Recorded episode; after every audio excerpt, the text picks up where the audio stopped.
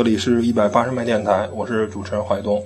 我是杨广，大家好。嗯，今天这个我们的开场音乐特别的沉重，然后为什么呢？就是为了马航马航那件事对失事的飞机到现在不能说失事吧，应该失踪或者失联吧，到现在 还是没有找到飞机。然后刚开始说有说是恐怖袭击的，对，有说是偷渡，也有说是呃先去了马六甲海峡。现在最新的消息说是可能降落到那个印度那个阿达曼群岛，但是 没有任何的一个官方的一个新闻。到现在是是从周六到现在今天周五已经有快一个星期了。对我们也是特别特别的焦急，说还没有找到乘客。毕竟上，毕竟是飞机上一百多个，一一百六十名中国人。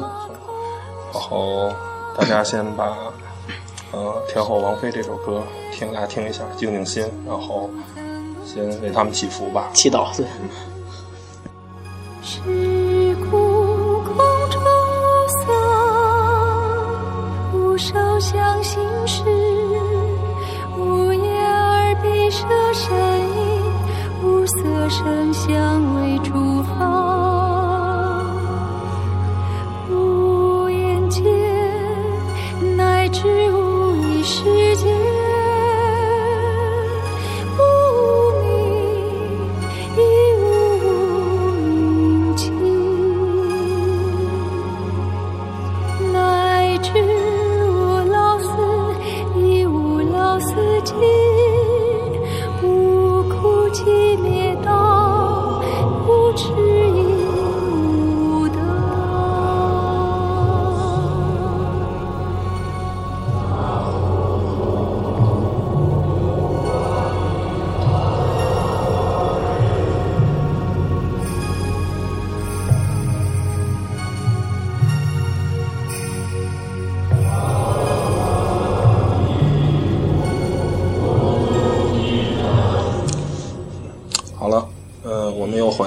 是正式开始我们的这个节目。然后大家收收心。对，然后还是关注我们的这个方法呢，还是微博、微信上搜索“一百八十迈购车网”，哎，就能找到我的。然后淮东的这个微博呢，还是鲁德尔佐汤姆 R U D E L 左 T O M。对，我的还是杨广，杨广，后边拼音。嗯，然后咱们还是啊进行嗯第一个环节车闻播报，然后我们换一首歌。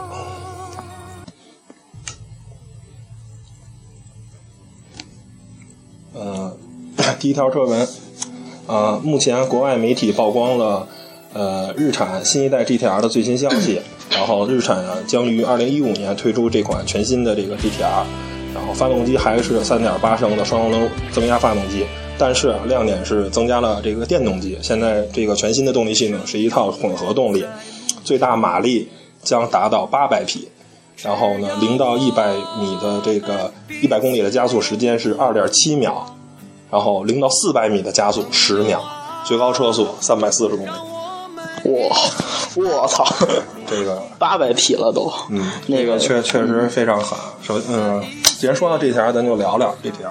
嗯，之前的 GTR，嗯，应该说是 Skyline 吧，R 三四、R 三二、R 三三那套还是 Skyline，就是 GTR 这款呢是日本人的，跟法国人就是呃日产跟雷诺走到一起了，共同研发的这代 R 三五的 GTR，、哦。这是一呃一款应该算是我个人认为是一款里程碑式的车，对于日产或者说对于整个呃全世界的汽车行业，就是它用了一个呃，咱就用人民币来衡量，用一百万造了一辆相当于法拉利三百万、兰博基尼三百万或者阿斯马马丁是五百万的车的一个性能的一个高性能跑车。对，它它是就是我我造这辆车的目的就是为了性能，就是为了达到纽北的最快量产车圈速。是是这么一个目的的。对，人家就是有一个目标，特别明确。然后你可以看它这辆车，它这一百万全部用来于它的整个的机械性能。然后你一进去，这发现这个车啊，大多数的内饰是用的塑料，就是正常情况下，超级跑车应该是用真皮或者是反皮，或者是甭管什么材料，碳纤维。对对，不不应该是用塑料做做这个车的整个这个这这这这个覆盖的。对，然后呢，这个车还有一个最牛的是，就大家说。正常一个超级跑车，它是一个后置发动机或者是一个中置发动机布局，但是它呢还是传采用了特别传统的这种发动机布局，是前置后驱，呃，应应该是四四驱，但是大多数情况下是后驱。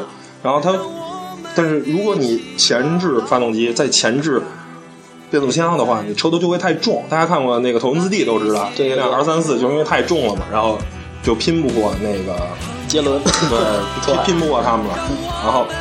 他是怎么办呢？我把发动机放在前面，他把变速箱放在了后面，等于呢，发动机发出的能量做做的功，先用一根碳纤维的传动轴打到后面的变速箱上，然后他这个车还是辆四驱车，等于他再用一根传动轴，再把发动机打出的变速箱分配的一些这个转化的动力再打回前面的前面的车子。它是一个有两条传动轴的，就是为了达到这个车身的这个动态的这种平衡，主要就是力力的传递。对，就是用了一套非常复杂。这个，这个，这这真是就是 只为速度。科技过剩了，有点。对，GTR 就是 GTR 还有一个最大特点就是开过 GTR 的人，很多人都说这是一台就是特别让你有就是想开快的车，就是不知不觉就开快，因为它太好控制，它全部都是高科技。就复杂到一切都是电脑帮你搞定了，但是，一旦这辆车失控，那就完了，因为 GTR 这这个速度太快了。对它是一辆赛车，其实。对，它骨子里是一辆赛车。然后啊，咱们第二条车闻是关于这个起亚的。啊，海外媒体报道称，起亚将于二零一五年，呃，为车辆配备七速双离合变速箱。从而取代现代的六速自动变速箱。呃，杨广说说这个呗。我觉得吧，就是现现在这人就是一听，就是都想弄这个双离合。我也不知道为什么。A T 对，low，A T 高端。对对对，其实吧，A T 这个技术真的是很成熟。虽然它是液力变矩器，靠液体来传动，可是就损失一部分的动力，是吧？双离合虽然比它强，但是。大大众告诉咱们，不，它确实不稳定。而且我觉得，如果如果一个自动变速箱的一个厂商，你没有做到财富的八 AT，就是宝马上用的那款，是你你如果没做到那个程度，就是说啊，八 AT 走到头了，双离合才是未来的趋势，那你不就开玩笑吗？你都你都没做到这个行业最好的，你告诉这个行业没戏。对对对对对对对，就就跟厂商似的嘛。假如一个手机厂商，你得先做到苹果那个水平，我再说啊啊，这个手机就到头了，是不是？你都没到苹果这水平，你告诉这个手机这个行业没前途，我觉得特别不靠谱。是是是，你的 ATM 做好了，你就跑到 TSG 了，那也就别说了。还有，呃，下一条车闻是宝马的，呃，这个。宝马今天官方刚刚宣布称啊，就是说关于自己这个个别车辆的凸轮轴螺栓有问题，然后现在就是意思就是准备要召回吧。然后说这个凸轮轴有问题的表现是什么呢？就是车主在驾驶呃车辆中，呃仪表盘故呃发动机的故障灯会亮起，然后车速突然降到二十公里每小时，动力缺失，自动跳档。呃，骤然熄火，哎，这些问题，这真是太可怕了。你要是开高速，对，给你咣来这么一下，这个确实，而且这个凸轮轴是正时机构很重要的一个，没有它就没法控制那个进排气这个时刻，这个这个发动机肯定就会不稳，所以它会就是突然降下到二十公里是 很有可能的。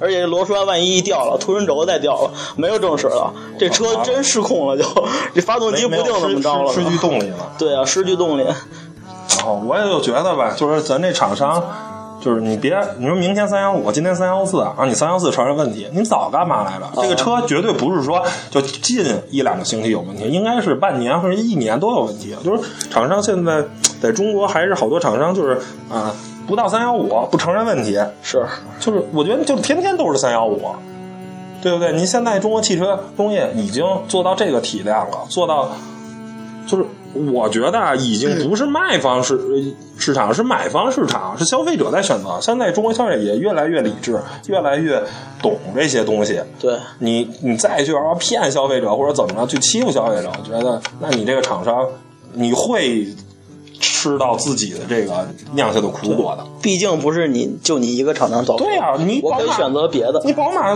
造的车好，那奔驰造的车就不好吗？奥迪造的车就不好吗？人家一样好啊，对不对？对啊，嗯然后下一条车文，呃，比亚迪的那个呃销售副总裁李云飞先生在微博中透露中，啊，继秦上市之后，二零一四年比亚迪还会推出以唐为新的命名的这个新的双模电动车，随后在 一五年还会呃研发这个内部代号为 E 九的车型，然后可能被命名为汉。然后零到一百的加速时间是三点九秒，这个真够悍的。这 对个对，真够汉。我觉得他可能到清清这个命名的时候，可能百公里加速都二点五秒了。我操！以后就民国，哎，民国什么的，新中国什么的，中华民国了就。反正我觉得，嗯，怎么说呢？就是呃，之前好多媒体试驾过这个比亚迪这个秦这个车，就是除了加速时间以外啊，这辆车没有任何的运动细胞。是，就是它就现在，嗯，我只能说，你可能这些厂商还没有到达这个高度，呃，造车呢还是只是，呃，满足了说我这个车开得快，是，呃呃，只是直线距离，而不是说，其实你车最重要的，你的动态操控，你的过弯也要好，是，这就对你的底盘、对方向盘这些指向性都有要求。不是说我造一辆，你又造的不是美国那些 V 八大 muscle 车，我什么都不考虑，就是拼直线。你又不是这种车，你不是还是一辆运动基因？运动基因就要考虑是吧？你最起码你得纽北的速度。是不是？你得跟你这些，你号称说是三点九秒的百公里，那你跟你得三点九秒这些车同样的级别的车，你在纽北的成绩你不能拉人太多吧？是啊你这别光直线快，一拐弯哐就出去了，是不是？还是还是一个机械性能问题。中国这车还是这这方面还是做的，就是跟人家还是有差距的。但是这个动这系统还是可以的，混动系统嘛，其他的厂商也造不出来。现在然后下一条啊，苹果公司正式宣布将与法拉利、奔驰、沃尔沃，还有呃其他一些厂商推出这个 CarPlay 的车载系统。然后呢，这个东西其实嗯、就是算什么？我我都觉得这个就是现在因为所有的汽车厂商啊造的这些车，实话实说啊，这些这些车载系统都不好用。然后这这这个呢就是我我插一句啊，那个我就是之前在那个认识一哥们儿四 S 店的，嗯，然后他那儿就是 就有些那种老头老太太，比如说家里拆了家了，说买辆车不懂，然后说那个你这车你加一导航，呃，这这导航原厂导航好两三千。给你加上了，其实那导航真的很糙，你真不如花，我觉得真不如花五百块钱买一个。两三千可能拿不下来。大众的我知道的，高尔夫那个导航原厂导航五千，康迪南透的。它那个是一个华晨，华晨三便宜点儿。嗯，反正我觉得就是，说实话啊，你现在手机这些功能全都有了，嗯然后手机没有的，是吧？你弄一个平板电脑也都满足了。是不是？是就是屏幕也都够大，确实确实确实就或者你这导航，或者你买一个 Garmin 的，或者你哪怕国产的买个爱国者什么的，我觉得都行。就是没有必要说花好几千买一套车载多媒体。说实话，现在车载多多媒体做的好的真的不多。对对对，你就说白了，其实那个东西，你说苹果以后把这个东西如果做大了，其实它的是给开厂商开放接口，把它那些车载的信息，比如燃油压力啊，嗯，水箱温度啊这些信息，我能打造我的苹果这套系统。剩下多媒体的，你甭管是导航，还是这个娱乐，还是什么搜索新闻，我觉得这一个 iPad 全都搞定了。easy easy，几千块钱还是一苹果，嗯，对，这也是未来一趋势，我觉得。嗯，是还是苹果咱就要这样的车厂商就是造好车就行了。对对对，然后这些车载系统还是交给苹果这些厂商或者谷歌这些厂商来做不要说你厂商什么都在做，不好，我觉得。嗯分心了，对。对，分心了。然后呃，今天车文呢就做到这儿了。然后听到这个音乐，大家知道了，我们 昨天金鱼三比二把广东淘汰被，干了吧？嗯 正式进入了今年的总决赛。我操！得呱唧呱唧呱唧呱唧呱唧呱唧当当当，必须必须这个必须的。这个 虽然敏知道我个人对他有所嗯偏见，但是甭管怎么说，进了总决赛就行了。这就好，这就好。第四场那个杜峰，那个那个，这就算什么临临时上阵，然后刚开始这战术挺成功，是吧？用这车轮战，把这个老马呀、莫尔都给耗的不行了。是，然后朱芳雨这咣咣咣，这这确实很成功。就昨天还还是这招，那朱芳雨状态来的太晚了，第四节状态来了，这完了，这这这晚了 对，晚了，结果这就行了。到最后老马。不过这战术确实啊牛，这车轮战，嗯老马最后投一三不沾，你像什么老马能投三不沾，真是没劲儿，真少真少很少。真是没劲儿。老马这也三十八了吧？今年三三十八、三十哦，差不多差不多了，快三十八了。这真是这不容易，真不容易吧？老马一上去那个节奏真是就一下真是稳了，稳定稳定新鲜。对，来，那咱咱先听这音乐，好好享受一下金鱼的这个胜利。对对对，嗯 f i n a l Countdown Europe 的。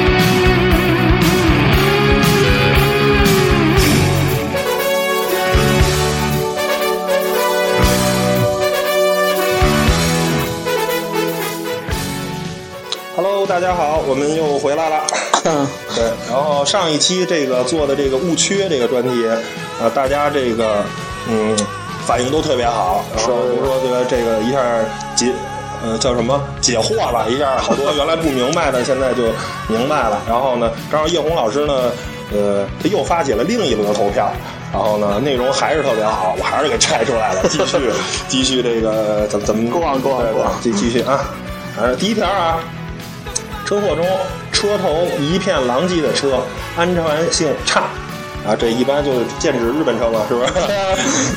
那这个这这，我还还还是想一下自己。没有这个我有的说，我敢贴我就有的说，呃不我没得说我都给删了。早有准备是吧？下期我做，下期我做。下下期你你摘好吧嗯，这个说到这个，就是说这个车撞完了一片狼藉这问题，就呃就要聊到一个汽车这个溃退区的这个问题了。就是这个车车身结构之前也讲过了，就是骨头，但是这些骨头呢，也不是每块骨头都特别硬。呃，车厢这个这块是最硬的，保持这个碰撞以后不出现任何问题。然后有一块呢，呃，前面就发动机舱这一块，它是相对刚性要软一点，这样的话它会发生曲折，嗯就是等于是吸收了一部分能量。对这就看大家可以看啊，F 最简最极端的例子就是 F 一赛车，两百多公里，特长那种对，然后啪一撞完了，粉粉碎。然后，但是你发现啊，整个旧驾驶舱完好的保留下来，然后很多情况下，赛手都是可以，呃，无恙的，或者就是小伤。如果你把整个一个车身做的全是一个刚性，那发生扭曲的就是不可控的了，就指不定哪儿扭哪儿弱哪儿哪儿对哪儿哪儿可能就就发生弯曲了，那可能就会把驾驶员给挤在或者或者我说一句，或者这车真是特别刚性，它也不会就是人受尽可能的不不不会发生起轴。你想想，二百撞墙上，嘣一下，这人脖子不不断，我操，他他不断，我就是我自己把自己脖子拧了，真的绝对得断。这个还还是一个这个问题。然后还有下一个条是，车身发动机舱保险杠越结实越好。啊、这个还是接上一条，就是有些部分就是用来呃，就是吸收能量，发生变形。还有一个问题就是说，现在好多就是这种相对比较软的事儿，保险杠里还加了一些这种塑塑料啊、泡沫这种，这是现在是好多欧洲汽车的标准，就是你汽车在行驶中，你不光要对驾驶者负责。你难道不需要对行人、不需要对骑摩托车的人负责吗？如果你是一个特别硬的钢钢梁，就钢实际没多少钱，钢就几几千块钱一吨。你说厂商真的差那几千块钱吗？他们不差，真给你怼一堆钢，上面没有任何问题。问题是，那就直接就是铡刀了，就一下就把就 就跟电梯门似的，一下就把行人就给撞撞就就就完了，是不是？你道路是大家的，你不光是要对呃驾驶者负责，也要对行人负责。这个是欧洲的标准。就跟之前沃尔沃出过一个，不是你看了吗？就是那个行人安全气囊，嗯就是它的发动机舱那盖儿上有气囊，而且前面也有气囊，就是你发生碰撞的时候，人可以就是特别轻柔的，也不也不一定是轻柔，相对就是相对有一个不会缓冲不会被车撞坏，但是有可能你可能会弹飞，但是那那也相对来说，就安全系数要高得多。就高点儿了。对，这就是为为行人也要负责。对对对，还有啊，下一条，买日系车是给日本政权攒钱买子弹。这个首先就好多汽车厂商啊，其实现在大多数你甭管是广本、东本，还有这个一汽丰田、广汽丰田，还是还是东风日产，这些其实都合资厂。你买的每一辆挂日本牌的车，其中最少有百分之五十一的股份是中国的汽车厂商。，Made in China。就完全的 made in China。对然后还有第二个就是，我觉得这这个爱国主义，就是爱国主义就是，嗯，其实是好多日本老百姓很平和，就是对中国不友好的是那些左翼的政党，并不是日本老百姓。日本老百姓是很平和的。我而且过去可能咱就聊点政治吧，过去打仗是因为没有资资源少。然后呢，也没有贸易，只能通过抢，通过打。现在有贸易了，大家可以做生意。你日本缺什么东西，我中国卖给你；中国缺什么，日本卖，大家互通有无。对对对，通过经济手段，就对完成了国与国之间的这种矛盾了，没必要说非得打打杀杀的，是不是？这只是古人犯的错，咱不能就是一直这这个当然这个这个得记住，但是这个国国难我们不能忘，但是说不能就是。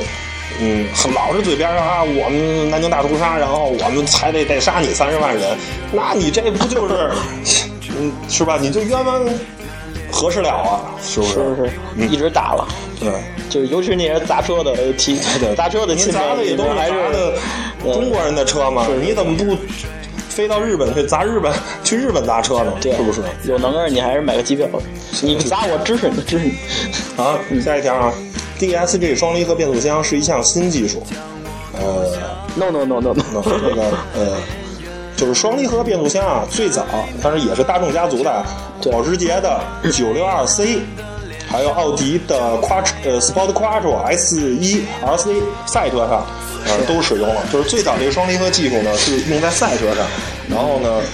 呃，不是一个民用车技术，也确实是大众，我记得是在零二年吧发布的车上一个概念车上，首先先在民用车上采用了这种技术。嗯，呃，好不好呢？在这儿我们不说，大家自己嗯听听就就是这最早是一个赛车技术。对当时的保时捷虽然跟大众是非常亲密的关系，两两家都是费迪南保时捷的一个儿子一个姑娘的企业，但是当时大众还没有收购保时捷，等于两个保时捷还还是可以的对，还是分开的。嗯对，，OK，然后下一条，排量小的发动机一定省油啊，这个我们就是之前也都说过涡轮增压的问题，然后呢，就是我们还是那个油，嗯，还是喷油量，喷油量。啊这个油你能控制住，它就省油。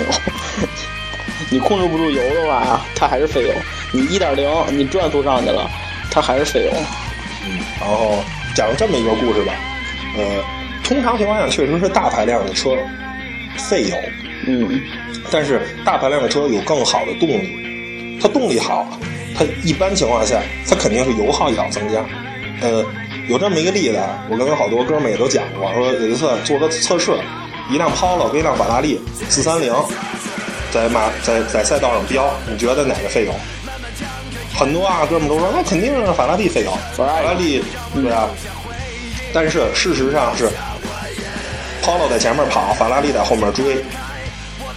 Polo 用用尽了自己的全力啊，都是都是每次都是五千转、六千转换挡。而法拉利呢，由于它的排量大，它的运动基因更好，就很多情况下就是两三千转就能追上那个前面的五千转，根本不用后果是 Polo 这圈跑下去，百公里三十升油，而法拉利好像不是，反正十三十五吧。就是 Polo 的极限状态是法拉利的经济模式，就是你是看前提条件是你看你怎么用，你你这车驾驶习惯更多的是取决于你这车的油耗，你驾驶习惯不好，是您大脚刹车、大脚油门，嗯您零点五的发动机，你也不会很省油，我就跟您这么说吧。而且还会接子啊。对，不不，那什么，对还有下一个，嗯，下一条，不能通过交叉轴测试的 SUV 不是好 SUV。嗨，嗯，这个还是看你的，就是想想要什么了。对，这个首先交叉轴啊，呃，它是可以调的，它给调的这个两个交叉轴的的这个距离，还有这个交叉轴的这个呃不一样，就是每辆 SUV 都有自己的死角，都有自己的那个阿普留斯之种。绝对的，就是当如果你厂商想黑另一家厂商，我给他调到一个是正好他的死角，每辆车都有自己思想。就算你再好的到吉普的那个牧马人，他也有他自己的思想，他也不是什么样的交叉轴都能过去。对所以这个东西就是厂商黑嘛。对，也是看你自己买车需要。然后下一条，轮胎越宽越好。嗨，这个就是还还是也是看需要，看需要，轮胎宽呢，这很明显抓地力好，但是呢，承重强。嗯，后果呢就是滚动阻力大。但是怎么克服这个滚动阻力呢？就是更多的动力 power，more power。对，那后果呢？费油，主要是有子弹，你得有子弹，你才能换换的。对对对所以就是还是看需要，你这个什么，，不能瞎买，你别越贵越好，那可是不可能。下一条，日本车企没有创新都是模仿大师，这真不是。真不是。听 说过丰田吗？首先就三个技术，也不是三个技术，就三个三说说单单讲吧。第一个混动技术，现在全世界最强的混动技术都是在对，就是在丰田，嗯，别人都没有。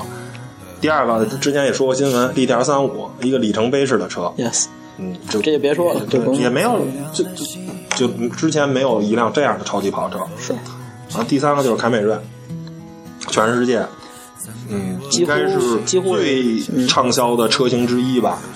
中型车，中型车中型家家用嗯，在美国卖的非常好。就是这种车，就或者是再再再低一级的，呃，卡罗拉，哎，嗯也是在美国卖的非常好。就是这种，你造一辆超级跑车，其实我只需要注重动力，我就是不断的往里打更多的动力，更多的动力，而造一辆油耗也好，呃，经济性，呃，不容易坏，空间又好，造一辆更平衡的车其实更难。也就是传说的就是那种神车，神车完完美，对造一辆完美车，就是没有明显缺点，也没有明显优点的车更难。这才是最难的。其实对，我还是我最佩服的日企，还就是丰田，太太太厉害了，不愧是老大。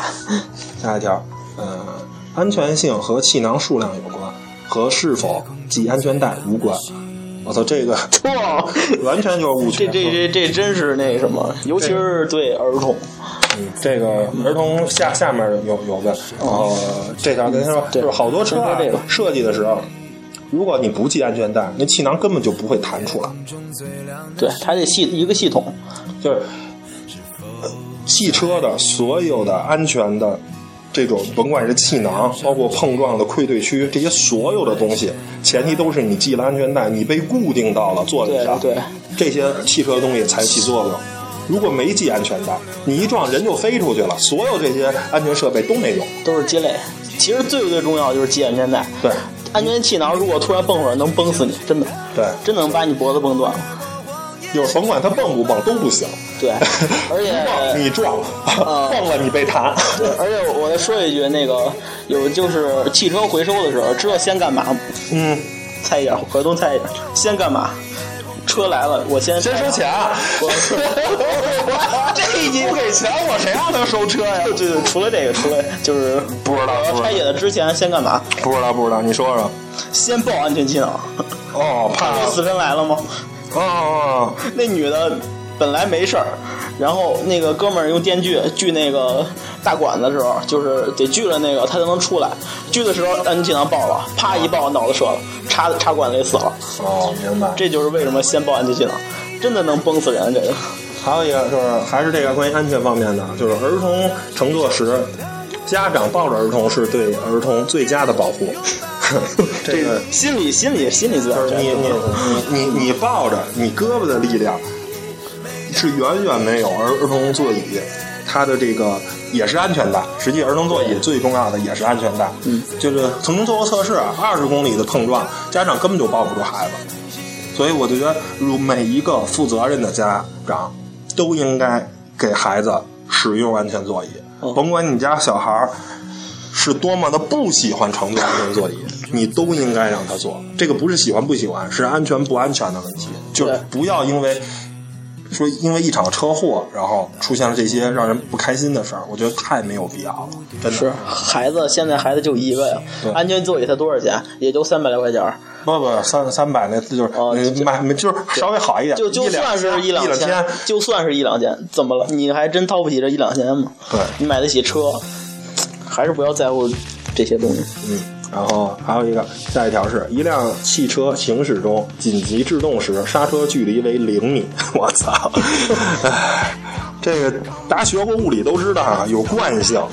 啊，细的我就不解释了啊。这个，你再好的我我我想我知道问这谁说的，您 再好的跑车，这个大家也都知道，这个你说能做到百公里，呃我说三十多米的这个制动距离就可以了，是不是？嗯，然后啊，呃，冰雪地行驶时，四驱是最佳选择。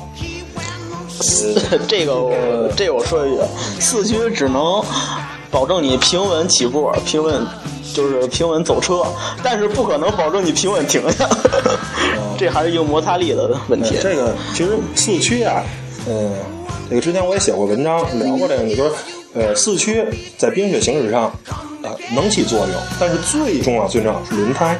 对对对，这就举个最简单的例子吧，我跟刘翔跑步，刘翔快不快？他绝对比我跑得快，他是他就相当于他是四驱的，我是两驱的。但是如果在雪地上跑步，哎，我穿了一个雪地靴，有钉儿，踏踏实实的，他就穿他那跑鞋，我跟你说，他摔的跟傻瓜似的，我跟你说，都给他摔花了，我肯定兜兜兜的跑。这就你轮胎，你甭管几驱，两驱、四驱，本质上没有什么太大的区别。是是是，你最重要的是轮胎得能抓住地面。你是雪地胎，我能抓到地面，那就没有任何问题。或者说你地面全踩烂。你装了那个防滑链儿，有些那个大车拉货真上不去坡，对装防滑链儿那真管用，那就是最终的结果还都是，我得增加轮胎的附着力。不管你几个区，你最终的发动机产生的动力，你没法儿还没没法儿抓住地面，没有。还是摩擦力推的你，对最最最最后最最后还是摩擦力。然后还有同级别轿车中轴距最长的车空间最大。哇，这就日本车也可以秒他们嗯秒他们一切了。啊，这个就是呃，基本上啊，就是轴距长，空间会相对大，但是还要看厂商你掏空间的能力。同样的都是，呃，这么同级别的对，别轴距一样，但是相对来说啊，很多是日本车掏空间的能力一般都比较好。最简单，你看轴距最长的那个克莱斯勒三百 C，特别大，轴距啊忘了多长，好像是三米吧，大我概那个我我看过那车，确实轴距特别长，但是确空间实长还好，说实话挺一般的，就是比凯美瑞强点儿有限，真的达不到它应该有的那个空间。可能它就是为了美观，有的对对美国人嘛，好看美国人就是为了这长嗯美观。还有这个轿车的车厢越安静，转向越轻，说明档次越高。哎，这个说的有道理，确实。但是还有，你得看你这辆车的取向是什么。如果是我是一辆商务用车，一辆给老板乘坐的，那可能确实是这样。但是如果是我是一辆偏向于运动的这方面车，是那谁不希望听听到悦耳的发动机声音？谁不希望就是有这种完美的驾驶感受？我在控制这辆车，我不是做一个像奥迪那种特别假的 电子的转向助力，就是没有那那种感觉，肯定。奥迪就是为了娘们儿开的。别这么说，哦不是大众粉吗？我大我不是奥迪粉儿，我是奥迪粉，好吧？行行行行，还输了，输了一个。呃，下一条啊，高性能车就是车辆直线加速能力强。分这个性能在哪儿了？你要说你这高性能就在这个动力上，你可以说是这个，是吧？你要是真是还是全面的话，就不能说。说那个比亚迪那个秦的那问题，嗯你又不是说 V 八美国那些肌肉车就拼直线，还是一个综合的弯道上啊，包括整体这个驾控的这种感受。是吧？这是一个综合，包括电脑的控制程序，像 GTR，比如你一个出弯、降档，马上电脑跟进补油，是，你这个就是完全电脑帮你做了很多的事情，这些都是我觉得是现在一个高性能车的一个综合的代表。过去呢可能就是纯机械，现在电子介介入的越来越多，我觉得这是一个综合的考量。然后还是下一条，在中国销售的福特车都是美国车，是吧？呃，之前也都说过啊，呃，甭管是什么福克斯啊、蒙迪欧这些车啊，都是福特在科隆的德国科隆的研发中心，哎，研发的。它骨子里是辆德国车，真正的美国车是什么？福特的 F 幺五零、猛禽，啊，大皮卡，什么野马、Shelby，对，然后这才是纯真正的美国的福特的车，还有什么探险者、征服者这些全尺寸的 SUV，就是这些是真正的福特车。大家看着特别猛的车，那就是大部分都是美 V 国八六点零，嗯对，就是这种车。嗯，美国人真是不喜欢这种一点六 T、二点六，这就真算了。这还是欧洲人和咱们就亚洲人、收收排量税的关系，对对对比较排量比较重要。嗯，好，轿车的尺寸和车身的尺寸成正比。啊，不，轿车的呃，就说错了，轿车的教教授了教 我操，教授了来自星星的你，我操，这我他妈我来自地球的，别给我提那个。轿车的档次和车身尺寸成正比，嗯，理论上确实是这样的。不过，但是有些品牌，你比如说像 Mini、Smart 那些车，对对对，还有奔驰那些什么 A 四五 AMG 那些小的那个小小车装大发动机的这个车，这就是一个汽车文化的问题。嗯，对对，就是呃总体来说，一般情况下，当然越大的车越好，对，是吧？但是但是凡是就是比如说低端的，你比如说比亚迪的那个 F 六，啊，奔腾的 B 九零，嗯，啊，还有吉利那个帝豪 EC 八，它的尺寸都达到了一个中级车。是啊，但是你能指望着它跟它真正的中级车，比如帕萨特、蒙迪欧、凯美瑞、天籁这些车，这这就没法比了明显还是差着一个档次。但是它们的其实尺寸是差不多的。然后豪华车都要有真皮座椅，啊，这个可以这么认为啊，呃。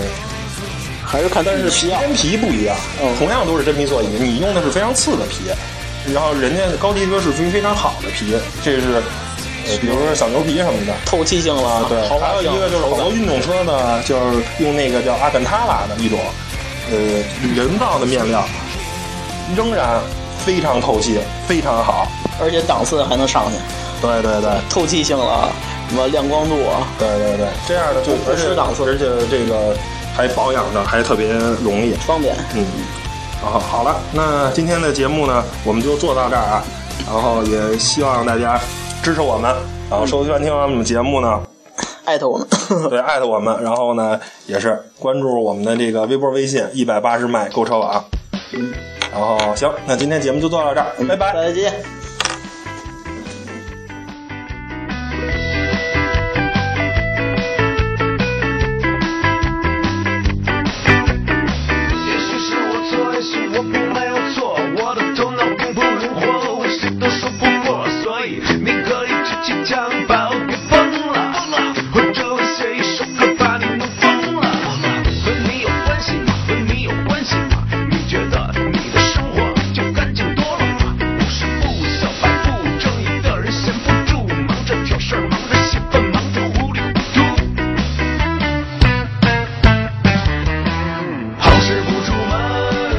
혼자